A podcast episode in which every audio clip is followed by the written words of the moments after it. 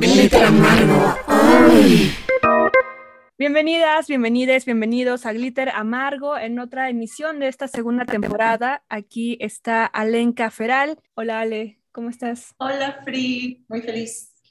Gracias. Aquí Frida Rebontulet y hoy tenemos a una invitada especial para hablar de este tema que puede ser muy amplio porque el tema tiene más de 20 años en discusión y finalmente pareciera que no, bueno, pareciera, ¿no? Hay avances, pero bueno, realmente a lo que estamos viviendo pareciera que van muy lentos. El tema es calentamiento global, ciencia ficción y resistencia. ¿Cómo todo esto se relaciona? Pues ya veremos, porque todo es, todo es una biosfera y por ello todo sí está de una u otra forma hilado. Alenka, este, pues damos inicio. Bienvenida, Paulina, ¿cómo estás? Hola, Frida y hola, Alenka. Pues muy bien, muy contenta de que me hayan invitado. Es un tema, la verdad, que a mí me apasiona muchísimo, bueno, todos este conjunto de temas, ¿no? O sea, tanto el cambio climático, el, el feminismo, ¿no? Y, y, bueno, el tema de las resistencias y la organización social son como puntos que me, llaman mucho. Presentándote en breve para quienes estén escuchando, pues tú eres maestra en urbanismo por la UNAM, vienes también de una carrera de arquitectura, pero que de una u otra forma eso justamente te abrió el panorama para decir, bueno, más allá de lo que yo estéticamente y urbanamente pueda generar, esto me está llevando a discusiones mucho más amplias también, ¿no? De pensar el espacio, pensar los ecosistemas, pensar nuestra comunidad, nuestra sociedad y qué estamos haciendo. Y ello te ha llevado a, ser investigadora, activista, y como lo tienes en tu cuenta de Instagram, síganla, Paulina Pauli Pau. Eres diseñadora, ilustradora, investigadora y salvas al mundo del capitalismo patriarcal y ecocida. Justamente hoy, en este día que estamos grabando, pues vienes de una manifestación, de un llamado en el centro de la Ciudad de México. Ya nos contarás más de, ello eh, en lo que tú estás de forma activa, pues día a día, ¿no? Bienvenida, Paulina. muchas gracias. Eh, pues sí, justamente, bueno, yo estudié arquitectura en la UNAM. Em, es una carrera pues muy enfocada en el diseño em, y digamos como en la producción de pues elementos arquitectónicos según la visión hegemónica de la industria de la construcción. Em, hacia el final de, mi carrera yo me enfoqué un poco en em, como procesos sustentables y pues poco a poco llegué como al límite de, de ese mundo que es como pues por más digamos innovador que sea el diseño, eh, hay otras fuerzas que realmente son las que determinan que eso pueda existir para todos y a nivel social y a nivel urbano, ¿no? En donde más se necesita que no tiene que ver con el diseño. ¿no? Y entonces, bueno, esas preguntas de qué es lo que realmente lleva a cambios urbanos, ¿no? pensando, por ejemplo, en la Ciudad de México, que es de las ciudades más grandes del mundo, em, y, bueno, eventualmente a cambios globales, pues no es el diseño, ¿no? O sea, porque digamos ya existen miles de soluciones súper innovadoras, súper, o sea, tanto tecnologías activas como pasivas, y eso, mm, mm, o sea, digamos, no porque existan, ya todos tenemos acceso a ellas. Entonces, em, de ahí justo saltea economía política y medio ambiente dentro del el ámbito del urbanismo, que es como lo más hacia las ciencias sociales que uno se puede hacer después de estudiar arquitectura, ¿no? Porque no, no, no estudiamos una carrera, no es una ciencia social, y bueno, la economía política sí, pero bueno, dentro del, dentro del urbanismo, avanzar hacia allá para justamente entender más de estas dinámicas Em, que son pues políticas y económicas, ¿no? dinámicas de poder que suceden a nivel eh, local y, a nivel global para, digamos, eh, complementar o, tener una visión más amplia para generar propuestas em, para el futuro. ¿no? Entonces es como un poco la introducción de lo que ha sido mi trayectoria hasta ahora. ¿no? Claro, y que en ello también pues realmente es un camino amplio porque la discusión lamentablemente no tiene, aunque se hay muchas soluciones, como tú bien lo mencionabas, no porque salga una posible solución significa que automáticamente va a ser de forma mundial y que todas, todos, todos vamos a tener acceso a ella. Esas tecnologías por lo general se prueban una vez y hay que esperar un largo tiempo a que se pueda contar con el recurso para implementarlo, ¿no? Y, también empieza ahí una cuestión de políticas, en fin, varias cuestiones. Quisiera dar una introducción que tenemos en la revista de la universidad, que pueden consultar ustedes de forma digital a través del portal de la revista de la universidad en la UNAM. Descargan el PDF y este se llamó La emergencia climática. El texto es de Sandra Guzmán y se llama El último llamado para la humanidad Y dice, así es un cachito, no les voy a leer todo el artículo, y dice, a lo largo de los últimos 25 años se ha debatido sobre el problema que surgió a causa del denominado cambio climático o calentamiento global, un fenómeno que está retando a científicos de todo el mundo, pues su evolución ha traído muchos más impactos de los predecibles.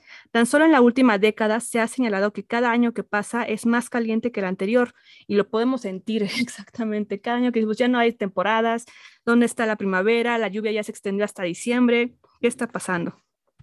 2019 fue un ejemplo claro de que el cambio se está acelerando. Como evidencia, ese año ocurrieron los peores incendios forestales observados en Brasil, México, Estados Unidos y a finales de 2019 y principios de 2020 en Australia. Es posible que esos incendios hayan terminado con masa forestal que no podrá recuperarse en por lo menos 100 o 200 años, según sea el tipo de bosque, y lo que quizá es aún más alarmante es la afectación de cientos de especies que habitan en los ecosistemas dañados. En artículos periodísticos se habla de que los incendios en Australia produjeron la muerte de cerca de, de 500 millones de animales. Aunque el problema se ha convertido, ya es una crisis. La respuesta política global ante esta amenaza constante y creciente, sin embargo, ha sido deplorable y de ninguna manera está a la altura de las necesidades que se derivan del cambio climático.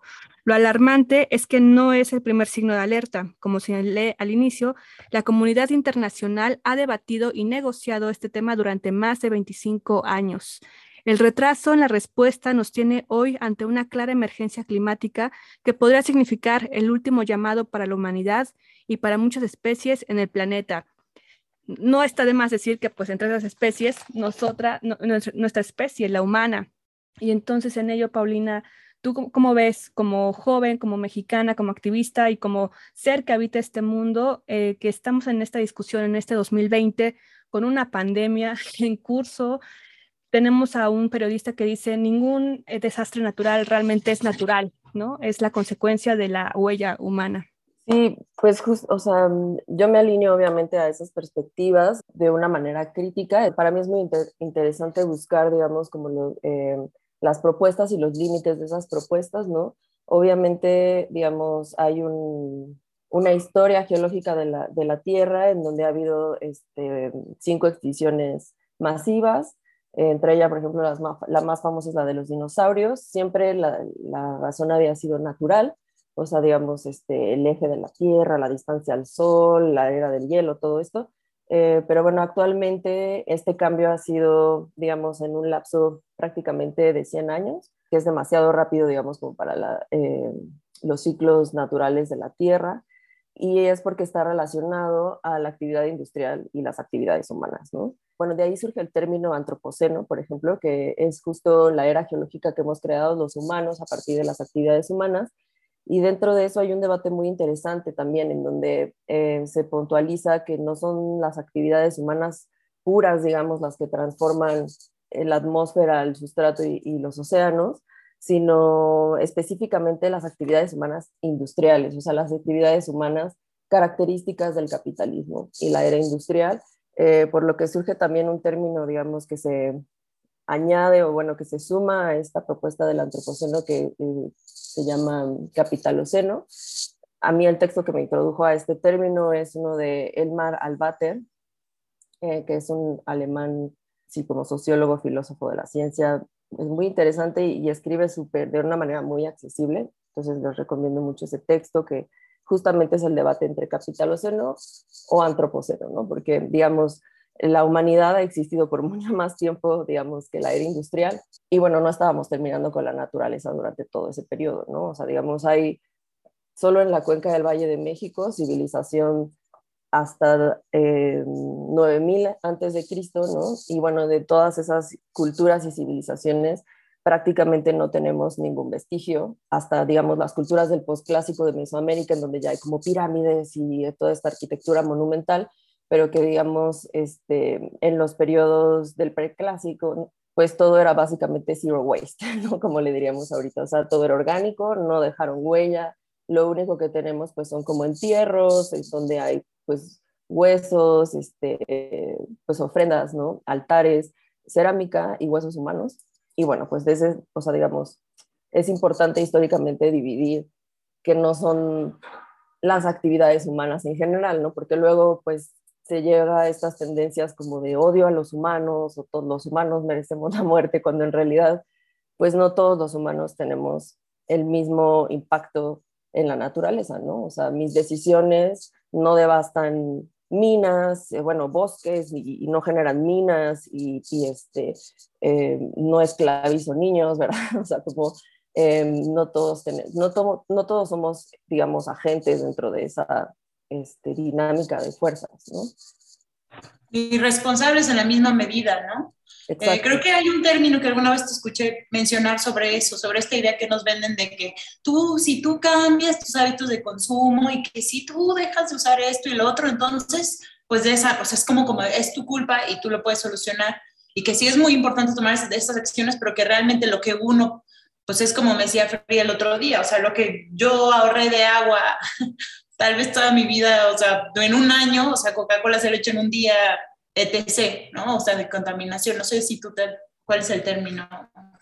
Sí, pues es, es justo este, es una de las ideas más dominantes dentro de como que el mundo de la ecología y el ambientalismo, que si quieren podemos hablar un poquito de esa diferencia, pues es una contrarresistencia, o sea, es, es un movimiento conservador, reaccionario, em, que nos trata de alejar de lo que realmente genera presiones para cambiar las dinámicas del mundo, ¿no? Y, eso, digamos, dentro de la teoría crítica se conoce mucho como capitalismo verde, que es un, una um, contrarresistencia, una iniciativa hecha para que no cambien las cosas, básicamente, eh, que surge de las empresas, ¿no? Porque, digamos, empieza a haber toda esta preocupación social que es bastante eh, homogénea, digamos, todos tenemos la noción de que hay que cuidar a la naturaleza, de que la basura va en su lugar, de que, eh, o sea, de que pues preservar al mundo, ¿no?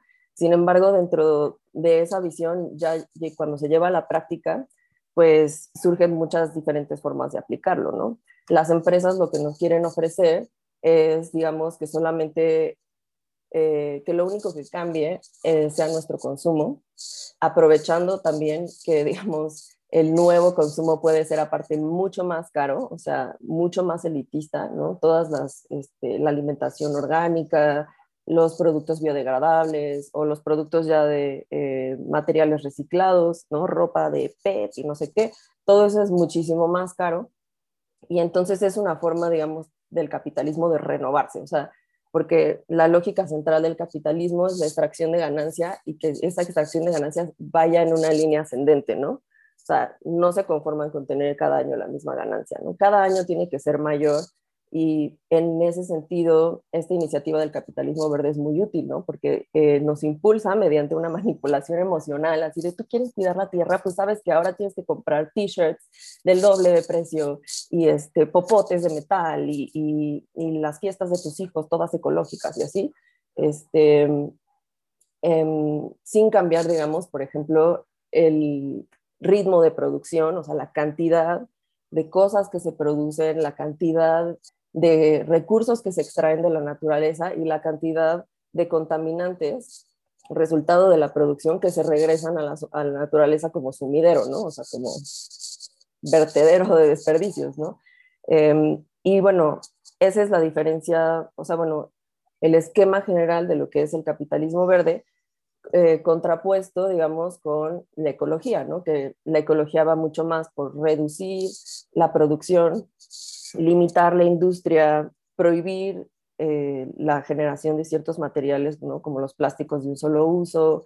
Y bueno, eso va directamente en contra del aumento de la ganancia, ¿no? Porque pues eh, si tú tienes que invertir en desarrollar nuevos productos y aparte no vas a poder producir tanto y no va, este, o sea, pues no vas a aumentar ganancias, ¿no? O sea, si tienes menos mercancías que vender, pues digamos, no cumples tu objetivo, ¿no? Como capitalista.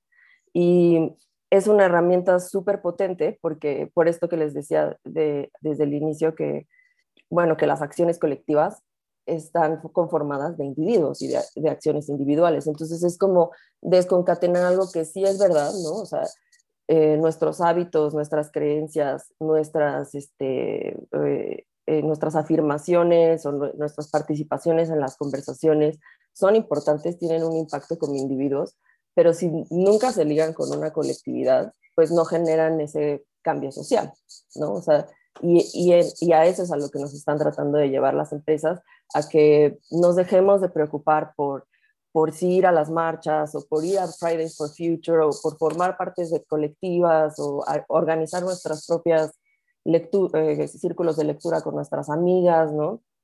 O amigues.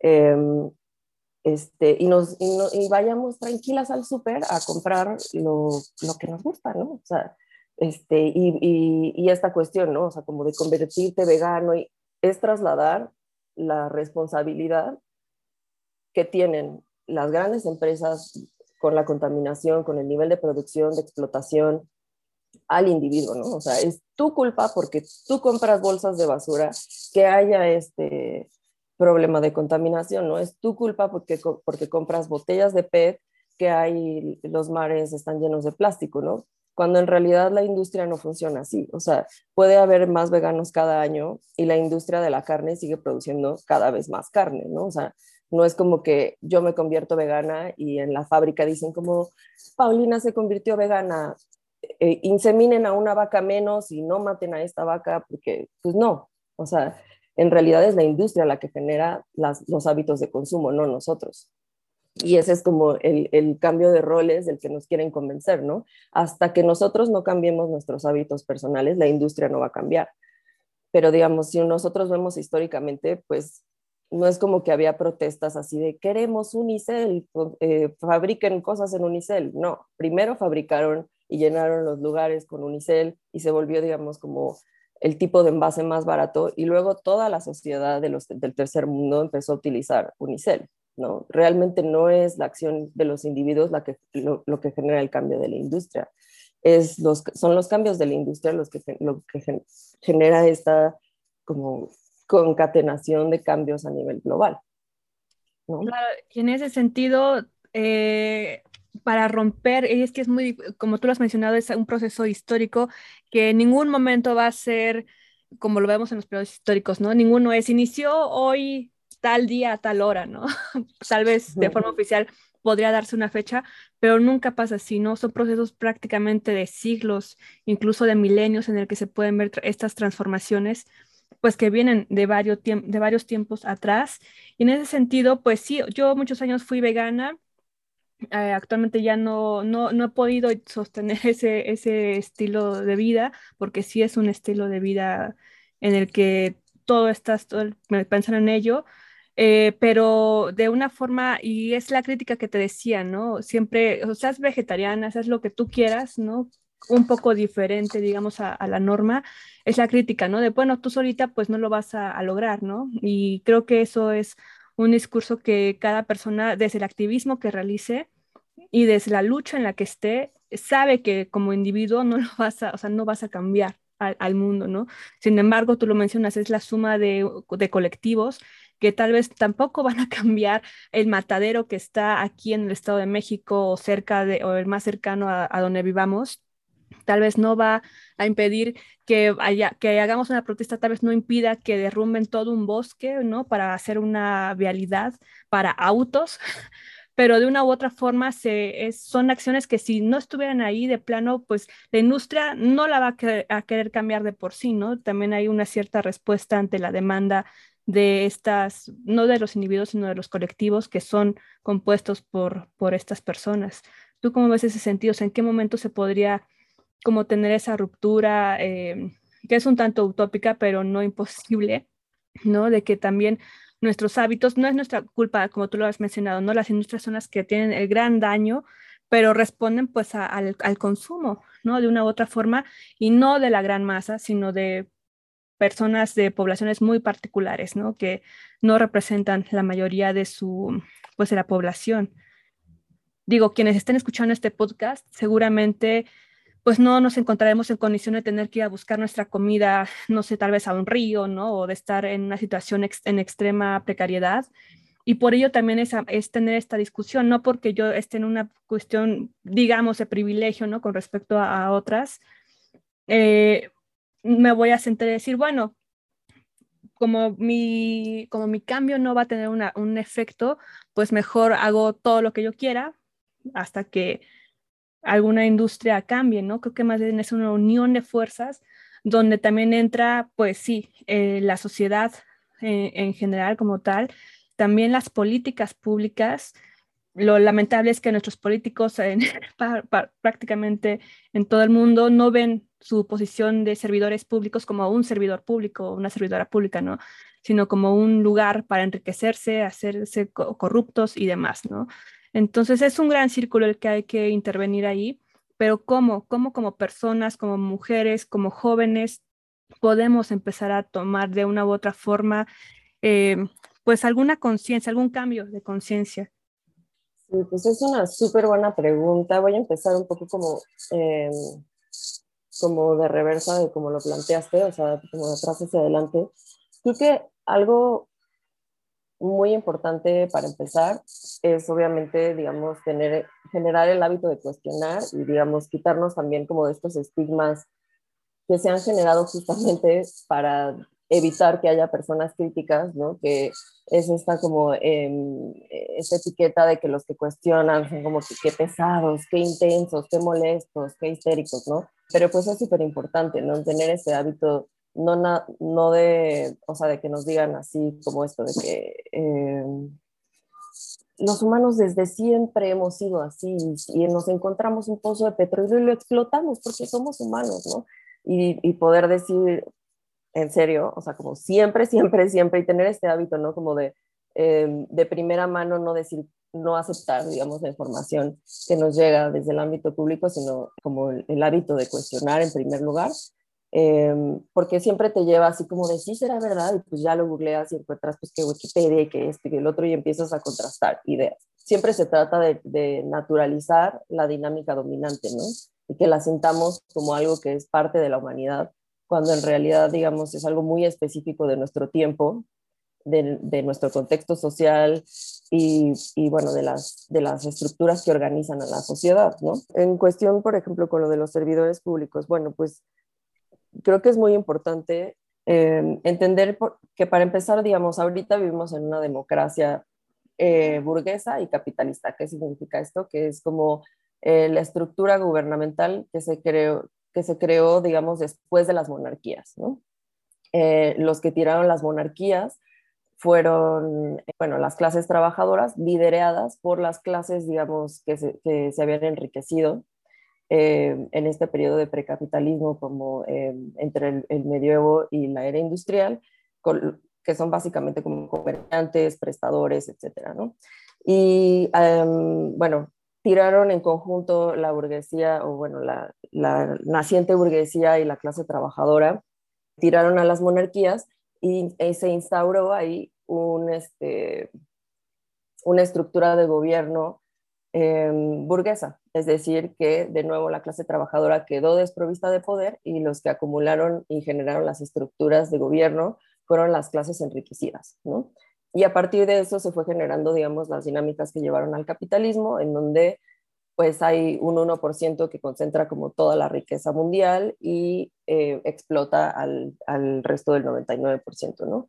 Entonces, los gobiernos actualmente existen funcionan y trabajan para reproducir estas dinámicas, ¿no? Estas dinámicas de subordinación, de explotación, de segregación. Entonces, creo que a veces también hay que, eh, o sea, digamos, en nuestra transformación personal, incluir esta reflexión de que los servidores públicos no sirven para todas las personas, ¿no? O sea, en el papel no van a poner, o sea, digamos, los nazis no se llamaban a sí mismos este, eh, los genocidas imperialistas ultrarracistas, ¿verdad? No, se llaman nacionalsocialismo, ¿no? Los, este, los fascistas no se ponen así de que somos unos fascistas asesinos de gente negra, ¿verdad? No, se llaman este, el movimiento de liberación nacional, ¿verdad?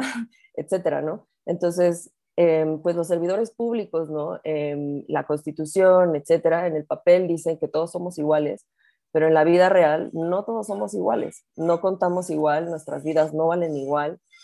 Hay un, hay un esquema de clases sociales, la justicia solo es accesible para los que están arriba y es inaccesible para los que están abajo, ¿no? Entonces, ese también es un paso que va muy ligado con lo del cuestionamiento, que tiene que ver con, pues, identificar el tipo de gobierno y el tipo de democracia que existe hoy a nivel global, ¿no? que son estas las, las democracias burguesas.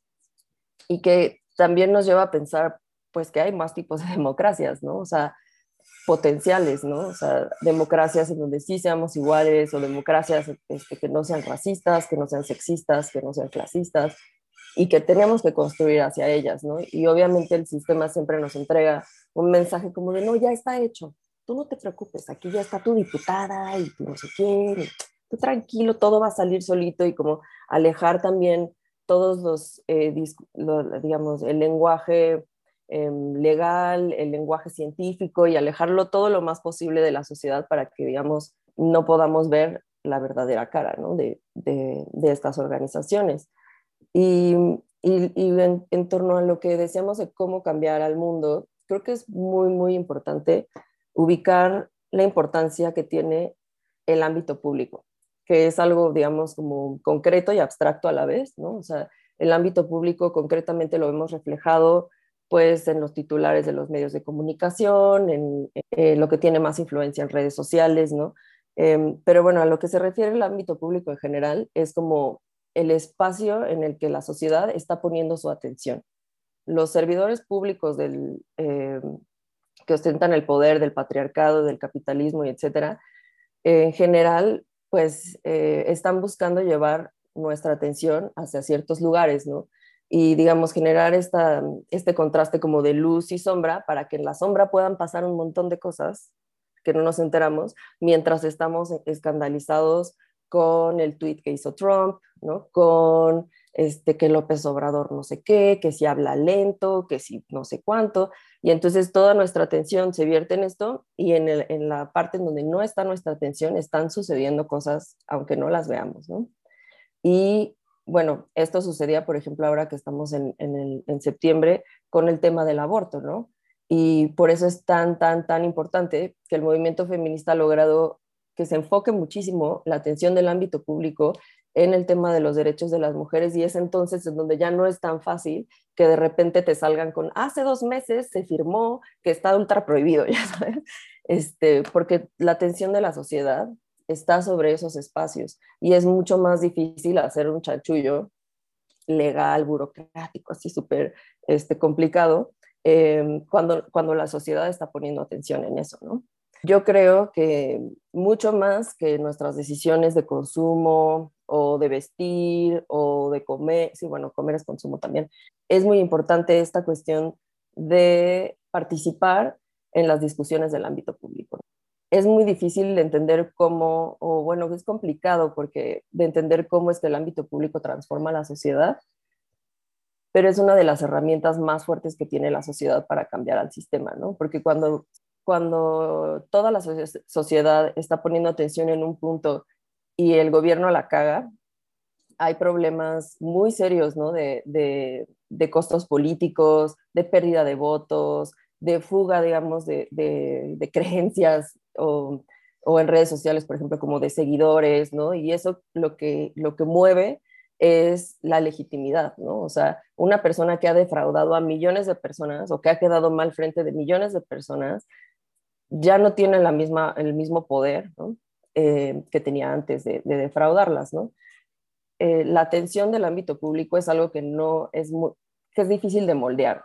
Es algo un poco tangible e intangible que no se puede, digamos, como comprar nada más como comprarías, por ejemplo, followers en Instagram o algo así, ¿no? Y, y eso es lo que realmente generan las presiones para que ciertas dinámicas se alenten, se detengan, retrocedan, ¿no? O sea, como esto que estamos viendo ahorita de la despenalización a nivel nacional, ¿no? O sea, em, si no hubiese esta presión constante y esta aparición constante de los derechos de las mujeres en el ámbito público, como hemos visto antes, es algo que siempre se ha podido frenar, ¿no? O sea, eh, los proyectos de despenalización existen desde hace 20 años, ¿no? ¿Por qué no se ha logrado a nivel nacional? Pues porque no existía esta presión a nivel nacional tan este, permanente, ¿no? Sino que lograban disolverla, ¿no? El movimiento de nuestras ideas tiene un impacto a nivel social muchísimo más grande que las acciones concretas en, en, la dinámica de fuerzas, ¿no? O sea, porque sí, porque al final, digamos, este, lo que podemos hacer con nuestras manos individualmente es muy pequeño, como decía Lenka, en comparación con lo que pueden hacer las industrias con una llamada, ¿no? O sea, y realmente ahí es como, eh, pues, un trabajo hormiga que no es que sea insignificante, porque, bueno, la vida de todos tiene valor, ¿no? Este, pero en proporción eh, no suma tanto como lo que se está restando, ¿no? Y la diferencia de eso con las ideas es que tanto el, conocimiento como eh, los movimientos sociales y todas estas este, como ideas emancipatorias, eh, cuando uno las, o sea, si las adquiere o las investiga, las lee y empieza a transformar sus propias ideas, lo que está haciendo ahí es realmente unirse a un colectivo, ¿no? Porque cuando uno se vuelve feminista o ecologista o este, antirracista, eh, descolonial, etcétera, no es que estemos creando la descolonialidad o inventando el feminismo como individuos, nos estamos uniendo a esa carga colectiva, a esa generación de ideas, de acciones, de historia colectiva que lleva siglos, ¿no? O sea, y esas son las, las digamos, las herramientas más importantes que tenemos como, como sociedad y por ende como individuos, ¿no? Esa eh, capa, o sea, digamos, ese proceso que es muy difícil de llevar, de migrar tus ideas de un sentido común a otro sentido común, es realmente formar parte de un cambio colectivo, aunque no esté aquí al lado de ti Simón de Beauvoir, ni, este, ni Angela Davis, ¿no? Ni, o sea, esas personas ya no están en este mundo, pero si nos ponemos a reproducir esas ideas, ¿no? En vez de las ideas del machismo, del consumismo, este, del capitalismo, pues estamos aumentando esa fuerza social. Entonces, esa sería como... Se tiene, que hacer, se tiene que hacer de una manera, eh, al parecer, bueno, hasta donde yo tengo entendido, porque yo últimamente ya ando muy alarmada al respecto y pienso en ello todo el tiempo, eh, o sea, como que ya es una cuestión más urgente, ¿no? O sea, yo no lo había o sea, yo pienso mucho en ello y ahorita entraremos también en esa cuestión de la ciencia ficción y de toda esta forma en que el apocalipsis no se es vendido de esta manera romántica en las películas y todo sucede en un momento y en un día y demás. Pero me acuerdo que, y también les recomiendo por ahí que busquen cuando leí uh, un cuento de ciencia ficción, habla de, de, de cómo eh, los, los que manejaban los helicópteros de ataque vendían su conocimiento ¿no? Eh, militar a, cambio de poder tener a sus seres queridos refugiados en zonas que no habían ahora sí que valido, o sea, no, habían sido devastadas por la cuestión del cambio climático y de que los polos se derritieran y, y, y que estaban en zonas eh, pues que cada vez eran más, eh, o sea, Oye, es que eso me hizo imaginar lo que va a ser. O sea, si es que siguen pasando las cosas así, porque al ponerme a buscar también para el programa, vi que con 1.5 grados que suba más de lo que debería, tal vez también tú nos puedes explicar mejor eso, Pau, ya es una cuestión que, o sea, que es casi inevitable, pero tenemos que irla tratando de atrasar lo más posible.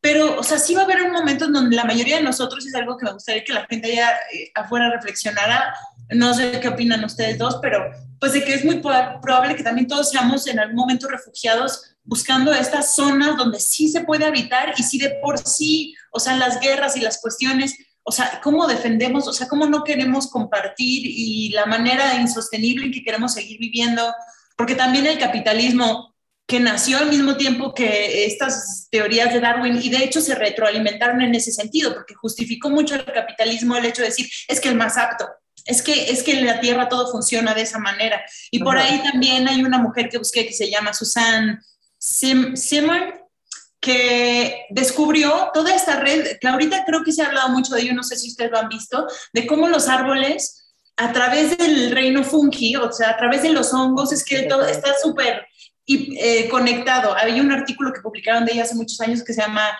The Wood Wide Web, que es como en vez de The World Wide Web, eh, The Wood Wide Web, hablando como de esta forma en que decían, o sea, sí, creían que los árboles todo el tiempo estaban compitiendo cuando empezaban a estudiarlos, pero no es así, o sea, los grandes y los pequeños se cuidan, los hongos son muy importantes, porque antes quitaban mucho los hongos a la hora de crear árboles y decían, no, es que nosotros nada más queremos cedro, entonces nos vamos a deshacer de todas estas otras especies y no se dan cuenta que cuando hacen eso, hacen mucho más probable que los incendios forestales que estamos teniendo ahorita tienen que ver con esa cuestión de que se necesitan estas muy distintas especies que hasta parece que se están colgando del otro y alimentando, pero que no es así, y que tienen una organización muy sofisticada y que no es, o sea, que esta cuestión de Darwin ha sido también muy mal interpretada en ese sentido, a pensar que es como de no, es el más apto y para nada es así en la naturaleza, ¿no? O sea, sí hay como toda una cuestión eh, que sostiene entonces, pues no sé, no sé qué opinan de esto, porque yo siempre estoy muy alarmada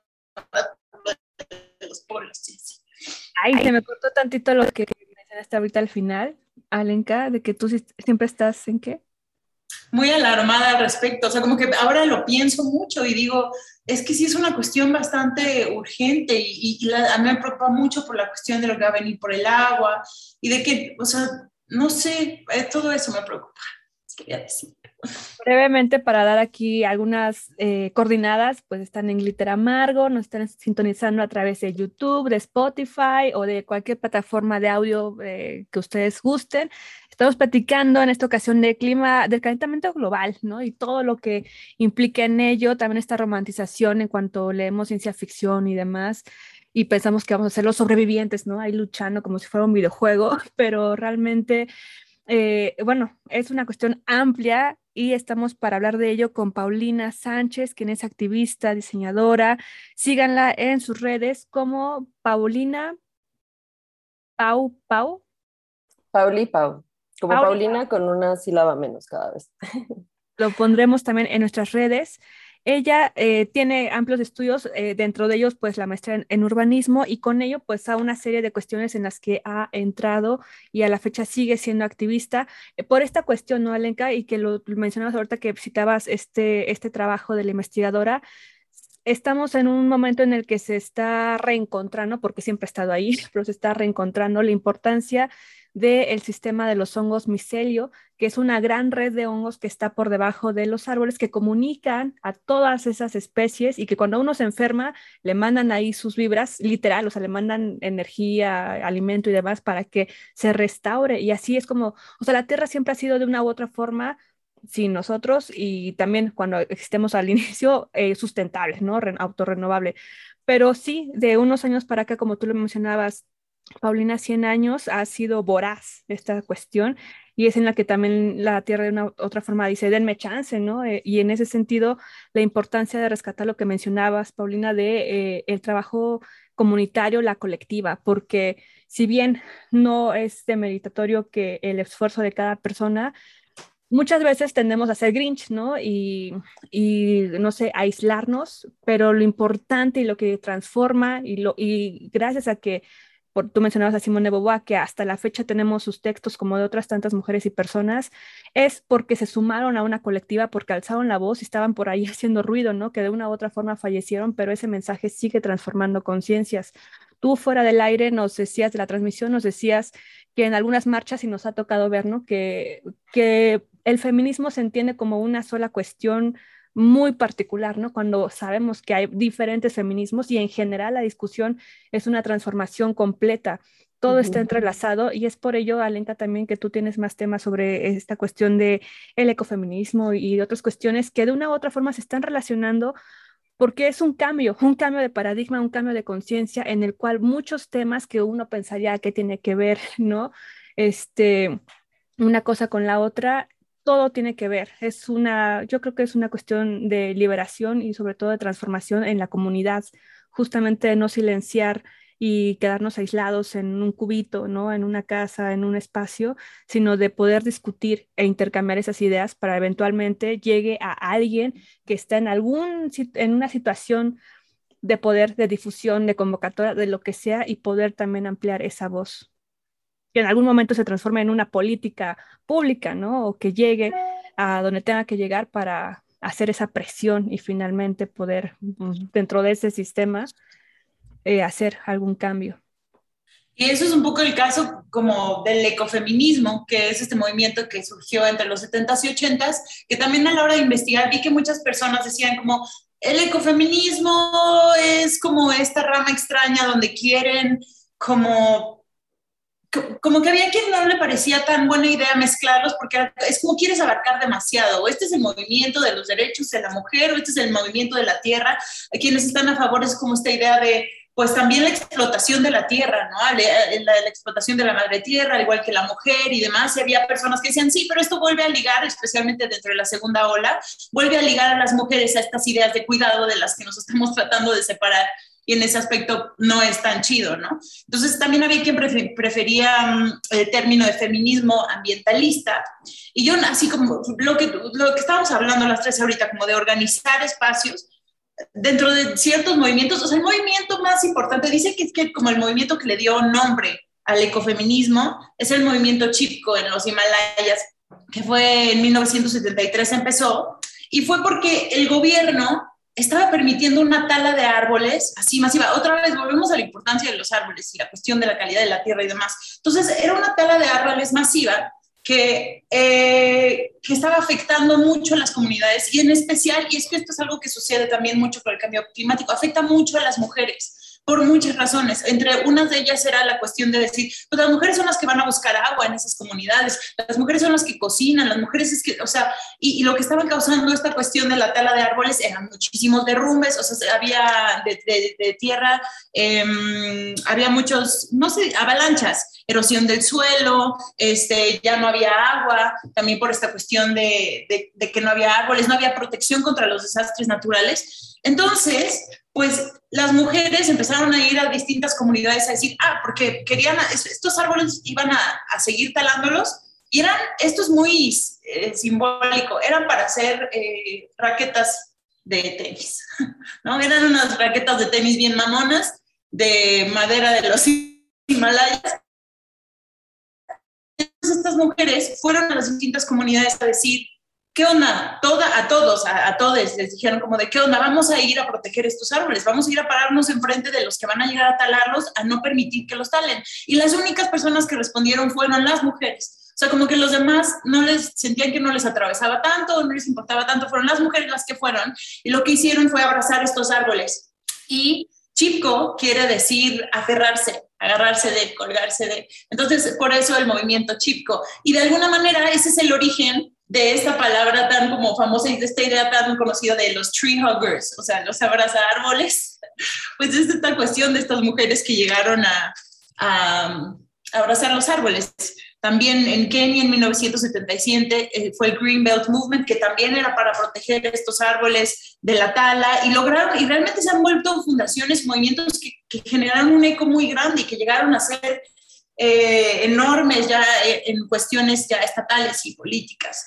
Entonces, pues no me voy a extender mucho porque yo sé que tenemos el tiempo contado, pero, pero pues me parecía interesante llevarlo ahí. Sí, justo eh, es súper interesante esta cuestión. Siempre que uno se adentra en el, en el, feminismo, realmente siempre encuentra una historia según la fuente, ¿no? Para las feministas liberales, o sea, eh, que no están por cambiar, digamos, el sistema capitalista.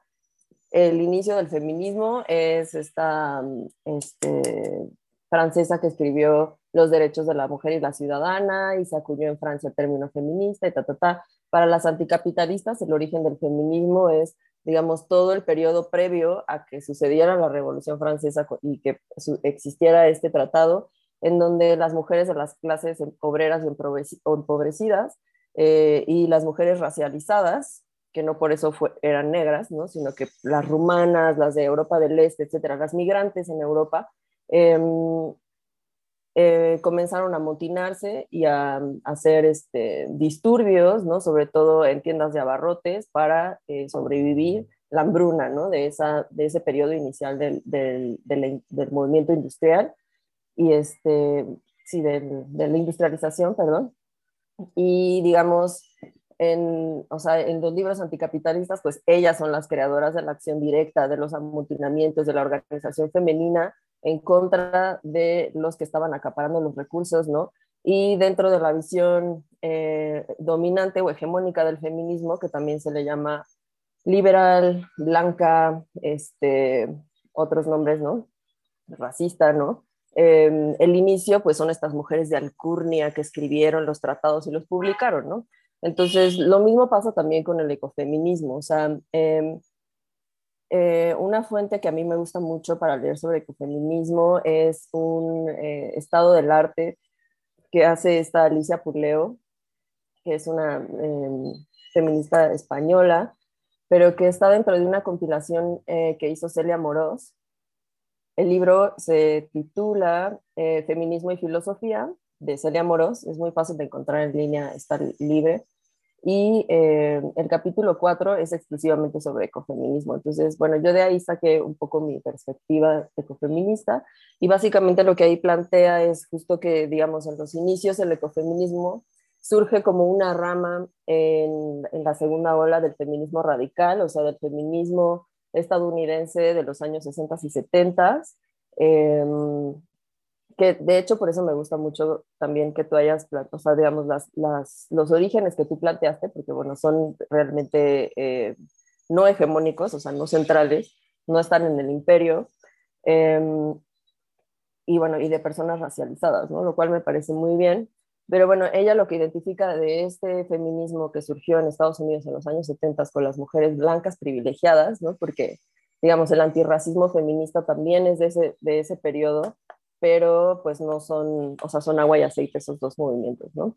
Entonces surge desde el, desde el feminismo blanco y planteando un poco esto que, estas ideas que regresan al esencialismo, ¿no? Lo que tú decías, la crítica que va hacia el feminismo va sobre este feminismo, o sea, el ecofeminismo blanco, ¿no? En donde, digamos, se vuelve a naturalizar la conexión de las mujeres con la naturaleza, este, de que si las mujeres son las protectoras porque estamos conectadas con la luna y los ciclos menstruales y no sé qué, em, que ha sido muy criticada dentro del feminismo, pues porque es muy esencialista, ¿no? O sea, digamos, existe una conexión de las mujeres con la naturaleza X por una situación social, económica, histórica, en donde pues los hombres este, están mucho más sobreexplotados y las mujeres pues están este, en el huerto y con los hijos y haciendo otras cosas, ¿no? Entonces, no es natural, ¿no? Sino es la consecuencia de la historia.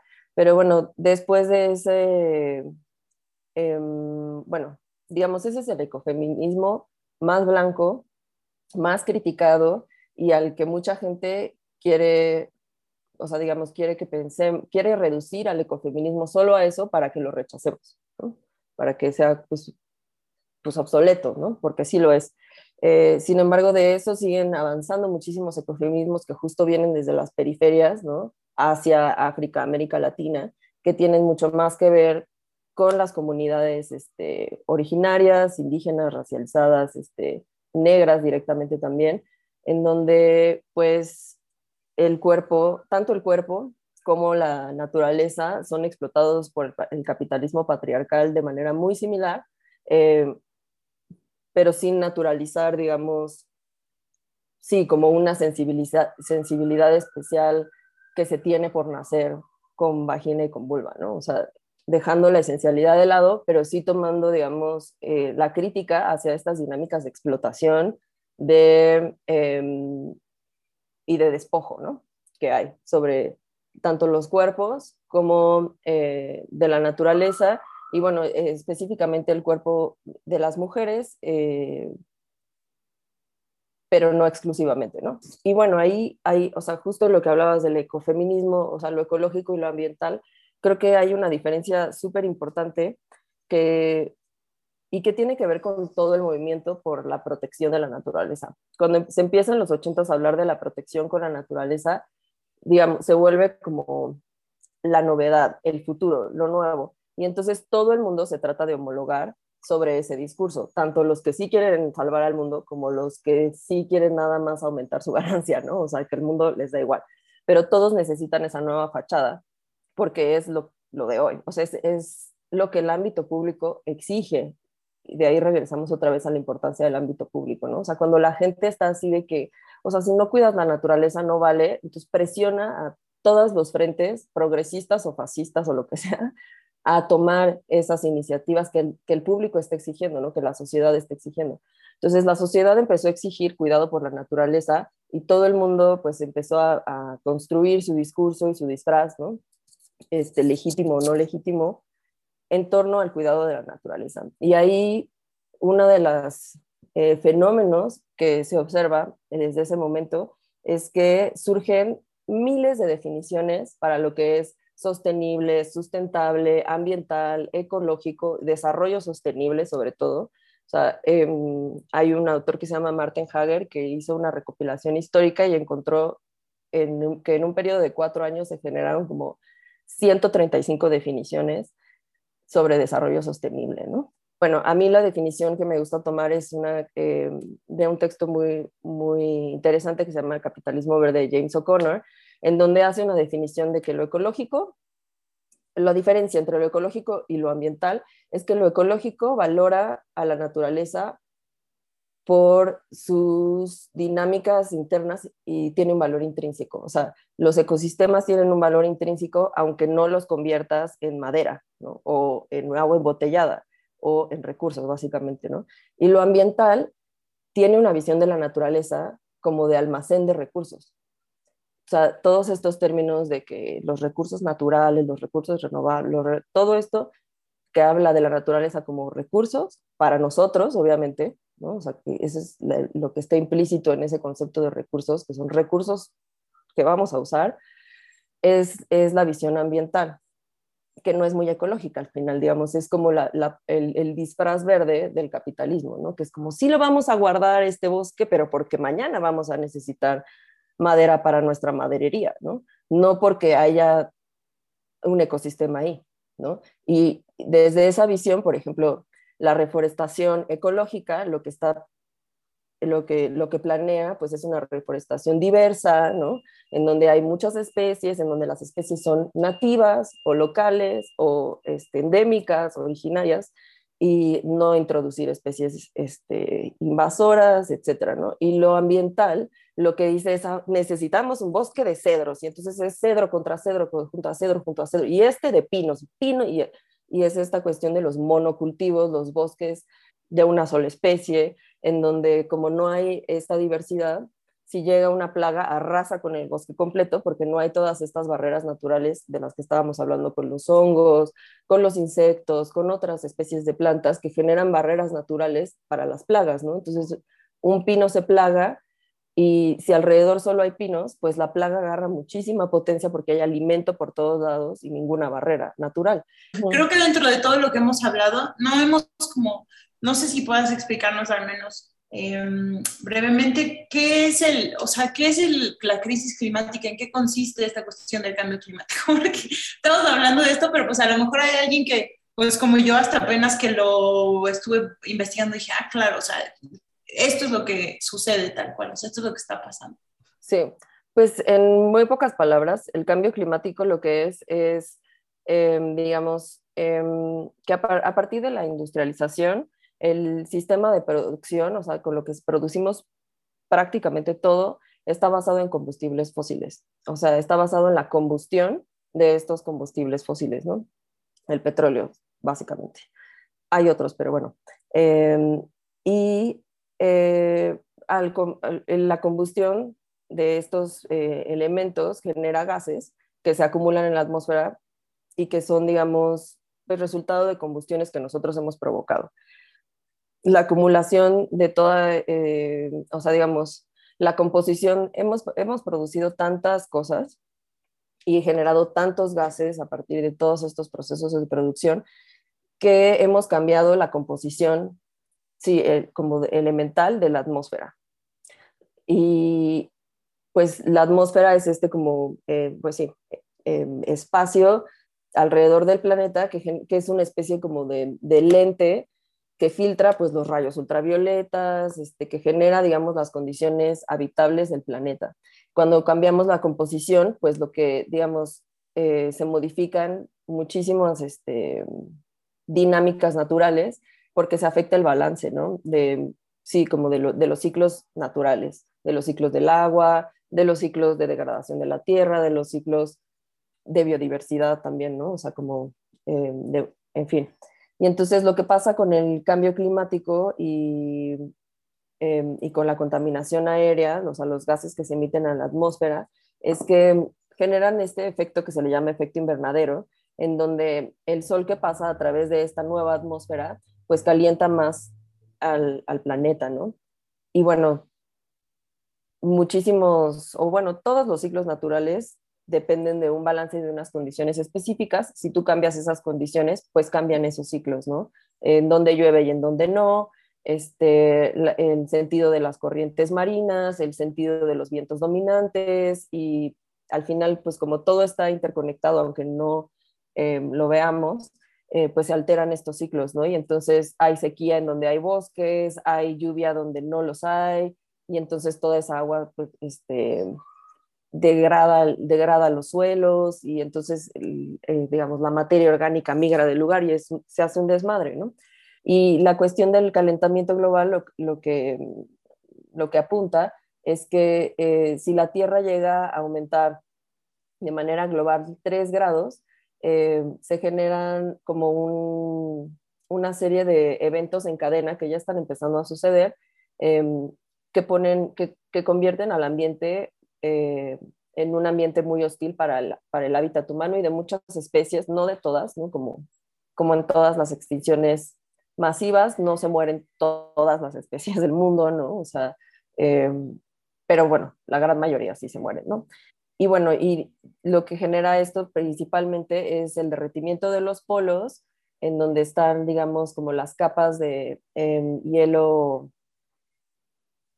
prehistórico, básicamente, en donde hay un montón de lo que hablábamos, un montón de, em, de, virus y de bacterias y eh, como microbiota que está congelada desde épocas prehistóricas y que pues sería liberada al mar, ¿no? En donde pues el mar es como el caldo de cultivo de la vida por excelencia, en donde probablemente pues, se van a gestar enfermedades, bacterias, este, toda una serie de microorganismos que probablemente terminen con el balance natural actual.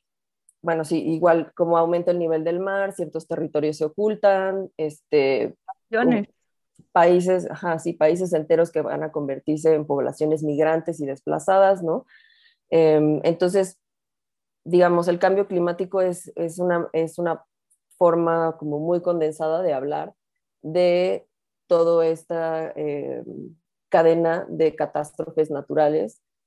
Y pues sí, o sea, eh, entre, entre más este, complejo es nuestro pensamiento, más entendemos la complejidad de los problemas de nuestra sociedad, de nuestras sociedades actuales, ¿no? En donde se conecta tanto, pues esto, la, la, la, cuestión del capitalismo, con la cuestión del patriarcado, con la cuestión del racismo, con la cuestión, y todas estas estructuras digamos, se separan de manera analítica, como para estudiarlas, pero actúan como una sola fuerza en la realidad, ¿no? Y están completamente interconectadas. O sea, en la realidad no hay una verdadera división este, de estas cosas, ¿no?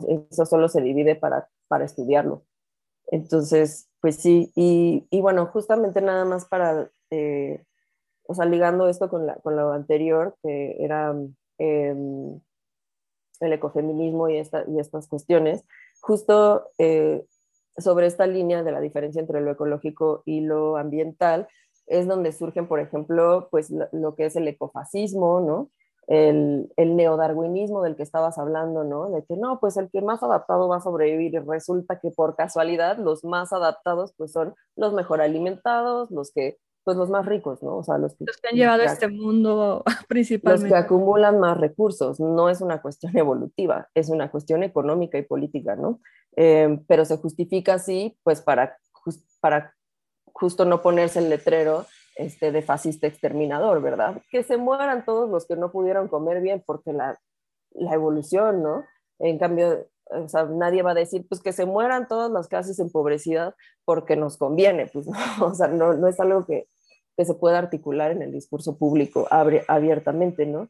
Y el ecofascismo justamente va por esa eh, línea también, ¿no? Como de hablar de que los militares son los que ayudan en los, este, en los desastres naturales y como promover así como, no, sí, la militarización es súper importante porque que ellos hacen un montón de cosas y los doctores militares y los no sé qué militares y no sé cuántos militares, cuando en realidad lo que están haciendo es preparar condiciones para que cuando la mayoría de la población sea migrante, desplazada, en situación de precariedad y pobreza, se puedan amurallar, se puedan proteger estas zonas em, eh, habitables y puedan mantener a los que, los, los que ostentan el poder, que aparte son los responsables de estas catástrofes naturales, este, puedan estar protegidos dentro de estas zonas habitables y excluir a todos los demás que generan todo el valor sobre, o sea, todo el valor y toda este, la base económica sobre la que se sustenta su poder,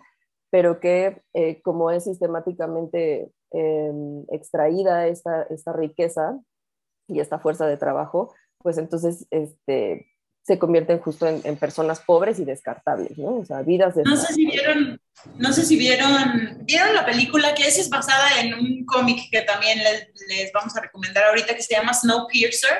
Mm, ¿Vieron Snowpiercer? Es buenísima, es una película que es de un cómic que trata sobre unos científicos que empiezan a lanzar bombas al cielo y entonces joden toda la Tierra y entonces entramos como en una era de mm, como de hielo. y, logran mantener a, toda, a, lo que queda de la civilización humana en un tren andando que no puede parar nunca alrededor de la Tierra, pero ese tren lleva hasta adelante al, al que lo creó, a todas las clases privilegiadas y todos los que vienen hasta el fondo son, o sea, la mayoría de la gente que terminan siendo esclavos. está increíble, está increíble, entonces les recomendamos eso. Súper buena metáfora, justo ahí está representada, bueno, la crisis climática, la estructura de clases, la, eh, la no movilidad entre clases, ¿no? Que, que, está procurada por el sistema, ¿no? O sea, digamos, en el, en el, discurso dominante es como si le chingas, pues avanzas, ¿no? Pero en la vida real, le ching, o sea, la tendencia es de descendencia, ¿no? Lo que se está creando no son millonarios, aunque sí hay nuevos millonarios, la tendencia, o sea, si tú ves el número general, lo que se está creando es pobreza, ¿no? O sea, y siempre se enfoca así como a la luminaria de que, ay, ella era indígena y ahorita está en la NASA, pero es la excepción. Y justamente el, el, este, el discurso dominante nos quiere convencer de que las excepciones son la regla para que no veamos las, la regla, ¿no? O sea, para que no veamos que en realidad el 99% de la población está descendiendo económicamente generación tras, tras generación, pero soñando con esta aspiración de ascendencia. Con ser, Edward Snowden. digo, digo, no Edward Snowden, estoy pensando en Elon Musk, perdón. Edward me cae muy bien, perdón, Edward. igual, ¿no? Y también les ponen como esta aura de, de, austeridad y como de humildad a todos los millonarios cuando no es así, ¿no? O sea, de que eh, Elon Musk que hizo su, su, su, empresa de la nada y es como, güey, de la nada llámese una herencia de millones de dólares, o sea, a mí no. Sí. Este, pero es del pueblo y mira, usa una t-shirt y unos tenis como tú, o sea, eh, cuando en realidad lo que hacen es como ocultar sistemáticamente que la, o sea, digamos, que la riqueza no está este, eh, no se está movilizando, ¿no? Se queda en lo mismo, en el mismo lugar, en las mismas familias, en los individuos y que nunca, nunca, nunca, nunca permea a la sociedad. Pero, y bueno, justo regresando a lo del Snowpiercer, es súper interesante eh, porque tiene una, es de las pocas, eh, digamos, como creaciones culturales, en este caso en, el cine, con perspectiva socialista y trotskista que yo he visto llegar a plataformas eh, masivas, ¿no? Y está súper bien como tejida con un cuidado para que sea casi invisible, que lo que estás viendo es este, pues la doctrina socialista trotskista, que es como, de hecho es a la que se adscribe mi organización política, este, pensada para terminar con el capitalismo, ¿no? Pero como justo esta, esta cuestión de la estructura de las clases, de, que no hay movilidad y pues el fascismo que hay ¿no? dentro de esta solución al cambio climático. Y también lo de, la, lo de las bombas que tiran a la atmósfera, o sea, eso es una propuesta real, o sea, esas propuestas existen en la realidad, se han presentado hasta en las, en las Naciones Unidas, hay como sonares, o sea, como propuestas, ¿no? Creo que todavía no los han construido, pero sonares que pueden cambiar por un, o sea, es casi como si pusieras una bomba atómica en el mar eh, para cambiar la composición molecular del mar, o sea, que está muy cabrón, o sea, el 90% de, de, las especies del mundo existen en el mar. O sea, todos los animales que, que conocemos forman parte nada más del 10% de la biodiversidad. Este, imagínate cambiar el pH del mar, o sea, pues se te muere todo, ¿no? O sea, pero bueno. Y su solución es justo generar esta bomba para cambiar eh, la composición molecular, no, no, el pH, la composición molecular del mar, o sea, y romper algunas moléculas para que queden moléculas libres que absorban el carbono de la atmósfera. Porque estas, eh, digamos, estas moléculas libres tienen, ya sabes, las patitas que, se, que jalan muy bien al carbono y entonces lo que dicen, no, pues vamos a guardar todo el carbono que ya producimos quemando petróleo durante un siglo este, en el mar, que nos la quieren vender como tecnología verde y sustentable y no sé qué, cuando en realidad es una tecnología ecofascista, ¿no? O sea, este, ecocida, ¿no? En donde se está considerando solo la supervivencia, ni siquiera o sea, solo de la especie humana y ni siquiera de todos los humanos, ¿no? O sea, este... Y... Eso están haciendo en Noruega también. Están volviendo a meter el CO2 en la, o sea, lo extraen el gas natural y dentro de lo que viene vuelven a inyectar el CO2 en las capas de abajo del mar. Ahora quieren importar CO2 de otros lugares y lo, plantean también como una solución pero no, pero sí de que, eso qué chingados va a hacer después. Esas nada más, digamos, como son soluciones para, que, para poder mantener las condiciones iguales, ¿no? Porque, o sea, las, las condiciones iguales de ricos y pobres, de blancos y negros, de mujeres y, hombres y de humanos y naturaleza, ¿no? En donde la naturaleza es para nosotros y son, es como nuestro, este, o sea, las capas del fondo marino son para que guardemos basura, ¿no? No son parte, digamos, de la estructura natural de la Tierra que organiza un montón de cosas y tiene una serie de interacciones con lo vivo y lo no vivo, no.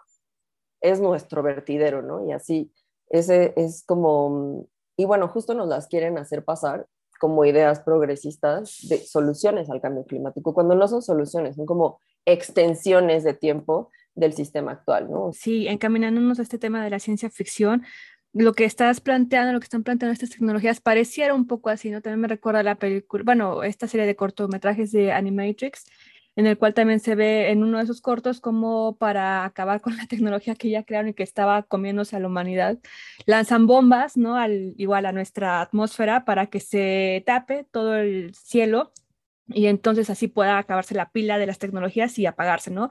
Pero eso generó la propia destrucción también de la humanidad, ¿no? Entonces, estas, estas soluciones que podríamos poner entre comillas, pues obedecen justamente a mantener el estatus de las clases que están siendo voraces con, con, con, todas estas poblaciones, con toda la biosfera en general. No, no son soluciones pensadas para una colectividad eh, popular en general, ¿no? Sino para ciertas personas y también aquí, pues a los terrenos de la ciencia ficción. Me acuerdo de Isaac Asimov en uno de sus cuentos, no me acuerdo cuál, eh, menciona a otra especie este, como extraterrestre que se burla de, la humanidad, de los humanos, porque dicen, pues estas lacras prácticamente eh, se creen muy este, avanzadas cuando sus propios desechos nucleares, cuando todo lo que están desechando lo están eh, guardando en su propio hábitat, ¿no? Están llenando su espacio de basura espacial, en el mar están metiendo todos sus contaminantes, porque no tienen esa, esa conciencia, ¿no? De en vez de tomar acciones muy particulares, muy este, drásticas en torno a nuestros consumos, pero no de.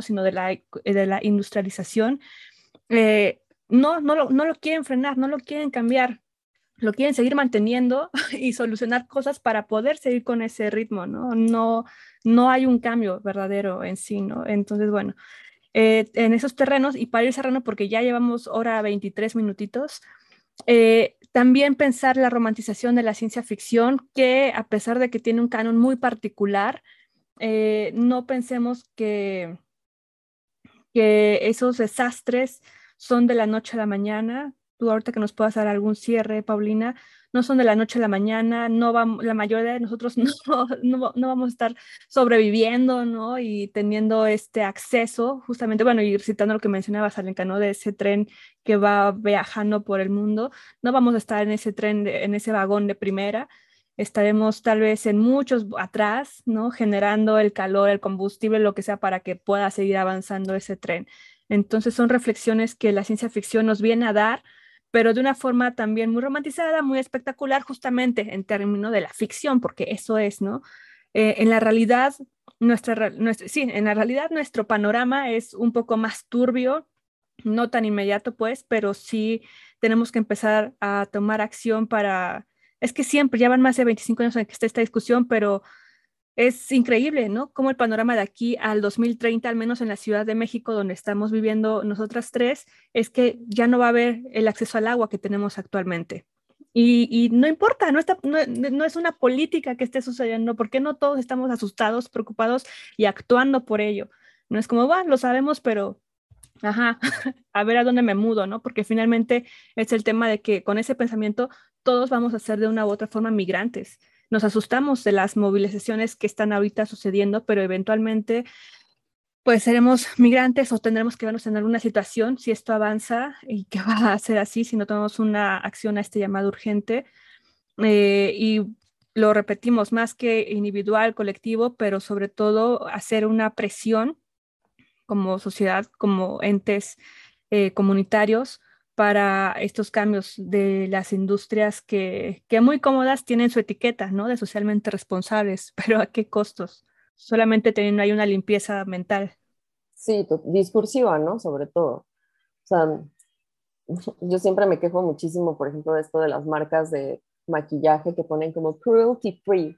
Y es como, pues, una cosa es que no te estés en animales y otra cosa muy diferente es, por ejemplo, que no uses materiales que son extraídos mediante la mano obrera infantil esclavizada, ¿sabes? Así, todo lo que tiene brillitos así como glitter son micas que están en Asia y que son unas minas que se colapsan súper fácil y que extraen con niños. Son los únicos que caben por esos hoyos. Y entonces, en realidad no hay make-up cruelty free, porque si esclavizar niños no te parece cruel, o sea, que sea que nuestro problema sean los conejos, se me hace hay como un, un dilema moral y ético, ¿no? O sea, que nada más discursivo para que nos sintamos así súper bien con nuestro make-up, pero pues em, con esto que ibas de la, de la ficción, que también es, eh, tiene mucho que ver porque pues es la creación de un discurso también, ¿no? Un, discurso más enfocado hacia la cultura, eh, pero que tiene obviamente todos los discursos tienen una, em, un eje político eh, lo queramos o no, lo conozcamos o no lo conozcamos, lo organicemos o no lo organicemos, tienen una connotación política y social. Bueno, alguna vez cuando estuve viviendo en Berlín fui a un congreso que se llamaba el Antropoceno, en donde se hablaba de esta cuestión de em, cómo se está visualizando el cambio climático. Es muy importante justo para lo de la movilización del ámbito público, de nuestra atención, de, de nuestro sentido común en torno a ese fenómeno, ¿no? Porque la ficción y, o sea, sí, en el cine, en lo escrito, etcétera, está, digamos, visualizando el cambio climático como, como esta este, crisis coyuntural, como de un día, ¿no? Así, un día se empezó a congelar y llegó un tsunami y, este, y se quemó el cielo y se murieron los pájaros y ta, ta, ta, ta, ta, y se salieron las ballenas del mar y, llegó Chuchito Pérez con su hijita de 15 años y se subieron a un cohete y salvaron al mundo, ¿no? Hubo algunos sobrevivientes, pero pues en realidad ellos dos, como ella era programadora y él era un superhéroe, pues entonces lo lograron. Y es esta como, para empezar, la ficción de que, bueno, la, visualización de que los efectos del cambio climático son como, como en, en la temporalidad humana, ¿no? O sea, este, esta cuestión de días, semanas, meses y años en, nuestra temporalidad, ¿no? Y que el, que, que el, planeta va a cambiar, o sea, digamos, eh, va a cambiar en una manera que sea perceptible para el individuo, ¿no? Cuando en realidad el, bueno, el planeta lleva cambiando pues desde que empezó la industrialización y ahorita están los efectos más fuertes, pero es una dinámica que va a seguir aumentando, o sea, que no hay como un punto en donde sea como ya el fin del mundo, ¿no? Pero nos presentan el cambio climático como con una idea de que el fin del mundo es como un día, muy, o sea, como un, hay un parteaguas donde antes no era el fin del mundo y después ya es el fin del mundo y no como estos procesos este, lentos, acumulativos, este, em, que tienen más que ver con la temporalidad de la naturaleza que con la, de la vida humana, ¿no? O sea, y, o con la historia de la Tierra más que con la historia de, nuestra vida personal. Y entonces es esto, o sea, como que yo pienso que muchos de estos discursos apocalípticos eh, que plantean el mundo, el fin del mundo así, este, pues no por nada son los dominantes y no por nada, digamos, son los que están en el cine y en la televisión que nos llega de Estados Unidos y del centro del imperio, ¿no? Porque al final lo que a lo que nos llevan estas, estos discursos es a confiar en el iluminado, ¿no? Confiar en el más fuerte, en el, en el inteligente que se dio cuenta, en el científico que seleccionó la NASA, ¿no? Y lo que están haciendo es justo em, reforzar en estos momentos de, de cambios y que ya empieza a haber crisis y, migraciones masivas, reforzar las instituciones básicas del capital y del patriarcado, que son el individuo, ¿no? No la colectividad, el individuo es el que cambia el mundo, ¿no? El astronauta es súper cañón, musculoso y guapo, ¿no? Este, las instituciones, ¿no? Las instituciones militares sobre todo, en donde son los militares los que tienen los recursos y guardan a la gente en sus búnkers y este, rescatan y tienen el helicóptero que llega al final, ¿no? Y entonces es, esta, es, el reforzamiento de esta institución de la, milicia como algo que no puede, imprescindible. Necesario, bueno, salvador.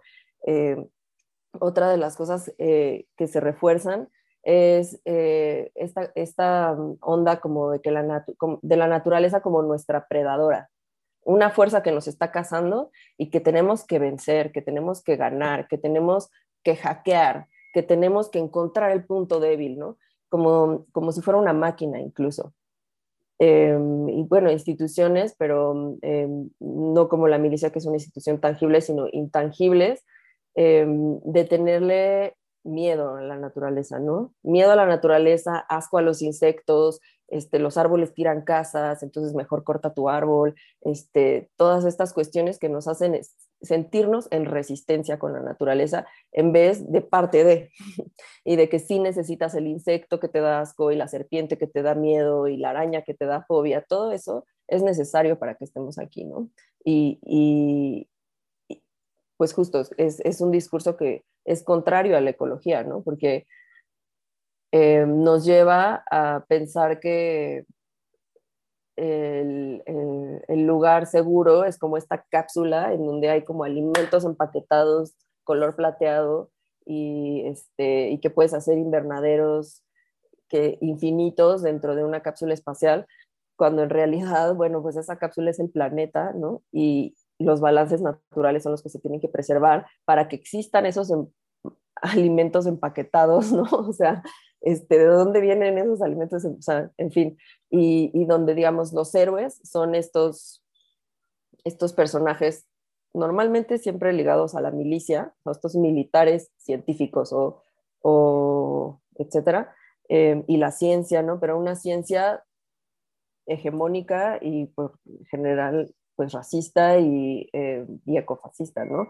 No es esta mm, eh, ciencia que más bien enfoca a pues cerrar las fábricas, dejar de producir tal, ¿no? Eh, olvidarnos de la industria este, textil, ¿no? O sea, etcétera. Y los salvadores son estos individuos y no los campesinos, ¿no? Los reforestadores, las comunidades indígenas, las personas que todavía, a pesar de el, el, imperialismo criminal capitalista patriarcal que, ha, que, digamos, que ha dominado casi globalmente a la humanidad, existen comunidades que no se rigen bajo esas reglas, ¿no? que ni siquiera obedecen a la categoría de hombre y mujer, que tienen más categorías dentro de su sociedad, que saben vivir dentro de los bosques sin morirse de hambre, ni de piquetes de mosco, ni de, este, etcétera, ¿no? O sea, eh, las personas que aún mantienen la conexión con la naturaleza, este, nunca son esas personas los, los, los salvadores, ¿no? Siempre son como los salvados. Y, este, y bueno, pues todas esas, eh, todos esos discursos que sí son en torno al cambio climático y que sí nos generan una preocupación, pero es más como una angustia y una ansiedad de que no podemos hacer nada, ¿no? de que no, pues cómprate tus celdas solares y acumula tus tanques de agua y a ver, para que llegue este Rambo, ¿no? Eh, a explotar el satélite y salvarnos a todos, ¿no? Y, o esta cosa de, em, sí, que justo, o sea, son discursos que nos, nos llevan hacia, la, hacia el, el, reforzamiento de las instituciones capitalistas y patriarcales en vez de que nos lleven a romper, ¿no? O sea, este, nos lleven a, acercarnos a la colectividad, acercarnos a las personas marginadas, ¿no? Hacer, a, indignarnos este, por, digamos, la opresión sistemática que viven cuando tratan de defender los bosques o los ríos o los lagos, ¿no? Y, y nos llevan justo más a un lugar, pues, de impotencia, de, este, que es muy conveniente, ¿no? Porque cuando eres, estás despojado de, de, agencia y, de información y, de los demás, ¿no? Estás así como solo en tu casa haciéndote con el cuchillito de palo porque el, el, mundo ya se va a acabar y es tan grande el problema que no se va a solucionar y entonces te aplasta y te, te cancela eh, como, como una fuerza dentro de la colectividad, ¿no? Y eso es algo que se está buscando, ¿no? Que todos nos autocancelemos, nos deprimamos, nos volvamos adictos al internet o a cualquier otra sustancia para alejarnos de la colectividad y que estemos apenas pudiendo con nuestra propia salud mental, este, y nunca lleguemos a los espacios colectivos, ¿no? Y entonces, para terminar, como en una nota con la última palabra de, nuestro título, que es resistencia, eh, ¿qué, ¿qué, podríamos concluir como en cuestión de resistencia? Yo, yo, yo agregaré nada más que pueden, les recomiendo un documental, ahorita que estabas hablando me acordé perfecto de eh, La sal de la tierra, este documental de Sebastián Salgado, que, Salgado, y aunque Salgado, ¿no? Pero, y aunque no trata de eso, tiene un final muy hermoso que tiene que ver tal cual con lo que estamos hablando ahorita. Entonces yo les recomiendo ver ese. Y ese es como, esa es mi pequeña gotita, pero me gustaría saber qué opinan ustedes ahora en esta cuestión de resistencia. ¿Con qué concluimos? O sea, ¿qué podemos? ¿Qué podemos? Bueno, de este lado creo que, y así muy rapidísimo, rescatar lo que dice Paulina, la colectividad en búsqueda de, de crecer, no nada más somos un colectivo y nadie entra y, y, aquí nos quedamos porque resulta en lo mismo, ¿no? Sino de buscar hacer una comunidad, una sociedad para que finalmente esas voces esas propuestas terminen eh, en, este sistema que muchas veces que, obviamente queremos derribar, ¿no? Generar nuevos, pero también me falta un montón. Entonces, con las que tenemos ahorita, con estas estructuras, poder ir ahí metiendo esas voces, esos cambios que vienen pues de una presión social eh, acorde al tiempo en que se estén viviendo. Esto que ahorita estamos discutiendo tal vez van a tardar 100 años más, ¿no? Y quién sabe cómo sea ese futuro, pero yo creo que va a seguir la discusión, o sea, es extraño que cambie tan de una, o sea, en tan poco tiempo, ¿no? A pesar de que ya estamos viendo los efectos, pues, más presentes que hace 25 años que se estaban discutiendo por primera vez, digamos, porque ya veían ahí una súper serie de consecuencias, ¿no? Que vienen justamente pues de, esta, de estas épocas donde la industrialización creció y bueno, la colectividad ante todo. Y me gustaría recomendarles algunos libros que ya no podemos abordar tanto, pero bueno, que tratan este, de este tema de una u otra forma. Por ejemplo, es este que es gratuito también, es descarga de un PDF que es de El Poder del Consumidor, aquí de la Ciudad de México, y se llama Alimentarnos con dudas disfrazadas de ciencia, nutriendo conflictos de interés en México, de Martelena García, Guillermo Bermúdez. Y es una investigación donde justamente plantean esto que tú decías, Paulina, ¿no? Muchísimas cosas que, que la comida enlatada, que, o sea, este como coco washear, ¿no? Tu conciencia para decir, ah, ya consumí esta playera hecha de plástico que, que ya ahorré, bueno, que ya reciclé mil botellas, qué sé yo, ¿no? Eh, ya consumí estas papitas que dicen que no hicieron tanto impacto, pero bueno, solamente el papel celofán es en el que vienen, lo que sea, ya tarda 100 años en degradarse, ¿no? O sea, estas cuestiones que de una u otra forma te, la economía verde te lo hace pasar, ¿no? Y, tú pues muy tranquilamente lo, lo, consumes. También estas cuestiones, por ejemplo, acá tenemos otro libro que dice El gran robo del clima, por qué el sistema agroalimentario es motor de la crisis climática y qué podemos hacer al respecto. Es editado por Itaca. Y bueno, también es interesante, tienen varios artículos aquí y varias comparativas. Justamente uno de los artículos que me gustó dice, los acuerdos comerciales criminalizan la semilla campesina e indígenas, que es lo que hablábamos de los monocultivos, que muy chido lo que hayan inventado, pues, pero finalmente al prohibir, al prohibir que la persona que está trabajando en la tierra pueda sembrar su semilla y que solamente ponga esa semilla que no se va a reproducir nunca jamás, ya genera una gran dinámica de los campos, de la deforestación, de la pauperización de las personas, de los suelos, en fin, de todo ello, ¿no? Y bueno, la revista de la universidad con su número Cambio Climático, que también es gratuito y está en internet. Y también los libros que nos recomendaste, ya encontré justamente el de esta mujer española que nos decías, Alicia, no, no, no. ¿Quién nos decías? Ah, Amorós. Celia Amorós y Alicia Puleo, sí.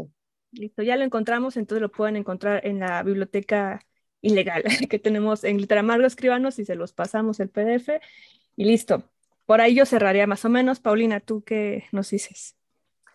Sí, pues digamos, em, yo creo que la resistencia más importante es la resistencia de las ideas. Creo que esa es la primera que, en la que nos tenemos que enfrascar como individuos de manera personal y que, o sea, eh, ejercerla, eh, transitarla, ya nos hace formar parte de una colectividad, incluso aunque no estemos organizándonos de manera colectiva, ¿no? Hay una, hay hay una dinámica muy interesante sobre la colectividad también como eh, no nada más me refiero como a las colectivas y a, los, este, a las organizaciones políticas, a las organizaciones estudiantiles, obreras, sindicales, sino em, porque, bueno, a veces, bueno, eh, no existen las condiciones para que todos nos organicemos de manera colectiva. Sin embargo, em, podemos formar parte de, colectivos de manera individual siguiendo estas líneas discursivas y, estas exploraciones en, nuestras propias ideas, ¿no? O sea, em, si uno, por ejemplo, empieza a cuestionar, a cuestionarse qué es el capitalismo, de qué va, qué es el feminismo, qué es el racismo, qué es el ecofeminismo, etcétera, uno está formando parte de discusiones colectivas y, de eh, de la reproducción y la eh, difusión del conocimiento que se genera, que se ha generado colectivamente, ¿no?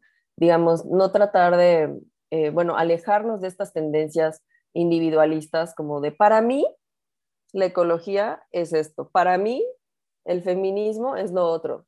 Eso justamente es alejarnos de la colectividad incluso aunque estemos organizados colectivamente, ¿no? O sea, el chiste es incorporarse a estas, este, em, a, estas líneas de conocimiento colectivas.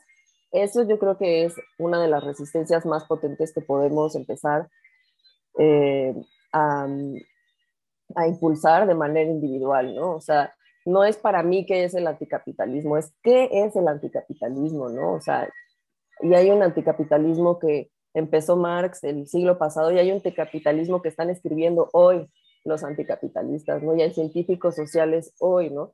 ¿Qué es el feminismo?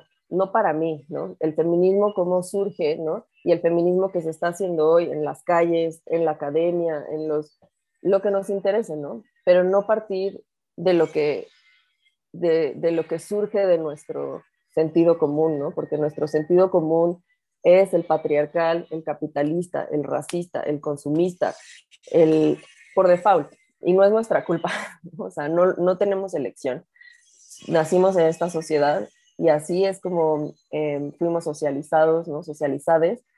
Em, eh, alejarnos del tren de la culpa, de, de, por qué soy así o de qué es para mí y acercarnos a los trenes colectivos que ya están andando desde antes de nosotros, ¿no? Para, para formar parte de estas resistencias, primero en nuestras mentes y una vez que, digamos, tengamos esa este, eh, semilla de la resistencia en nuestras propias ideas, entonces es muchísimo más fácil formar parte de la colectividad ya organizada, ¿no?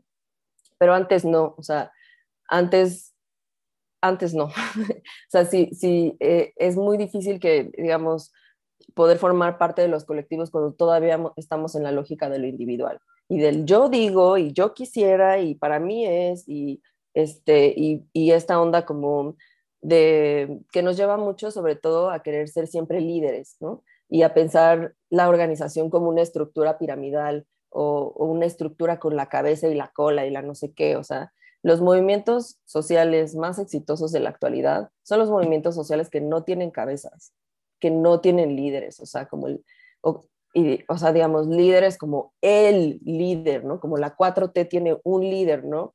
No es necesariamente lo más progresista, ¿no? En cambio, por ejemplo, el Black, Lives Matter, pues tiene miles de líderes en todas las localidades, surgió en todo Estados Unidos con un, digamos, discurso antirracista que puso muchas demandas en el ámbito público durante mucho tiempo y no hay un líder, ¿no? O sea, no hay un Martin Luther King en el Black Lives Matter hoy, ¿no? Es que esta idea ya se propagó en la mente de todas las personas y es por eso que tiene esa fuerza social. Entonces, creo que lo más importante es justamente, como dicen los socialistas trotskistas, como quemar la pradera de nuestras ideas, dejar que una chispa de cuestionamiento queme la pradera de nuestras ideas para que puedan crecer ahí y podamos sembrar ideas nuevas. Y creo que esa es la principal resistencia, sembrar nuevas ideas en nuestra mente para que bueno, nuevas ideas para nosotros, pero ideas que surgen de la colectividad, ¿no? De los feminismos antirracistas, de los ecofeminismos, este, de las mujeres racializadas, ¿no? Este, de los feminismos anticapitalistas, ¿no? Y no de nuestro sentido común, ¿no? De nuestra individualidad. Exacto, el poder tener ese acceso a o sea, porque no llega de la nada, ¿no? Tenemos que tener de alguna u otra forma y también esa es otra cuestión, ¿no? El acceso a la información, el acceso a la información, a las fuentes libres, eh, poder contrastar opiniones, ideas y de ahí también tener un criterio más amplio en vez de solamente uno completamente en extrema y peor aún cuando se une a tu opinión personal, ¿no? De, no, es que eh, a, mí, como, que así vamos todos, ¿no? Cuando vamos creciendo, de repente nos volvemos eh, con un pensamiento más cerrado de las generaciones que vienen. Entonces ahí creo que podríamos echar la lucecita, ¿no? Para, eh, ahorita ya no es tan niña Greta Thunberg, pero es joven, ¿no? Y parte de ella inició un cambio importante que ha inspirado a muchísimas niñas, niños, adolescentes, jóvenes que están en ese, en ese camino también, ¿no? De, de buscar una, un pensamiento colectivo, un pensamiento de transformación que pues ya ahorita están entrando en una etapa en la que próximamente pues serán adultos, entonces también ver ahí, ¿no? ¿Qué se está generando? Pues sí, este es ya oficialmente nuestro episodio más largo. Estuvo muy chingón, la verdad es que fue muchísimas gracias, Pau, por eh, aceptar la invitación, de estar acá con nosotros el día de hoy. Disfrutamos muchísimo, este es un tema eh, que nos interesa mucho y además es, es, bien importante ponerlo sobre la mesa y tener alguien como tú que nos pueda ir ahí como escarbando. Y pues ha sido un placer, muchas gracias a todos los que, a, todos los que nos escucharon y pues nos vemos en el próximo episodio ya de esta segunda temporada fría, algo que quieras decir. No, ya que nos vamos, las invitamos a que nos sigan en todas las redes. Ahí estamos como Liter Amargo también. A Paulina, que también le pueden seguir la pista para que conozcan los espacios en los que está también trabajando. Por ejemplo, Pan y Rosas México. Las encuentran así, Pan y Rosas MX en Instagram. Y también si quieren contactar pues a Paulina directamente, la encuentran como Paulina Pauli Pau. Y pues ahí en Glitter Amargo verán todas las redes para ir a esas fuentes que hoy estuvimos recomendando. Y pues aquí hablando contigo, Paulina. Muchas gracias. Y, además tenemos una, ahí les vamos a dejar unos poemas que Pris iba a echar y ya no nos dio tiempo, pero se los dejaremos por ahí en el post cuando lo hagamos por en Instagram y Facebook, ¿no? Sí, muchas gracias por invitarme, estuvo genial. Muchas gracias, de verdad. Gracias, esto fue Glitter Amargo, nos vemos la próxima. Glitter Amargo.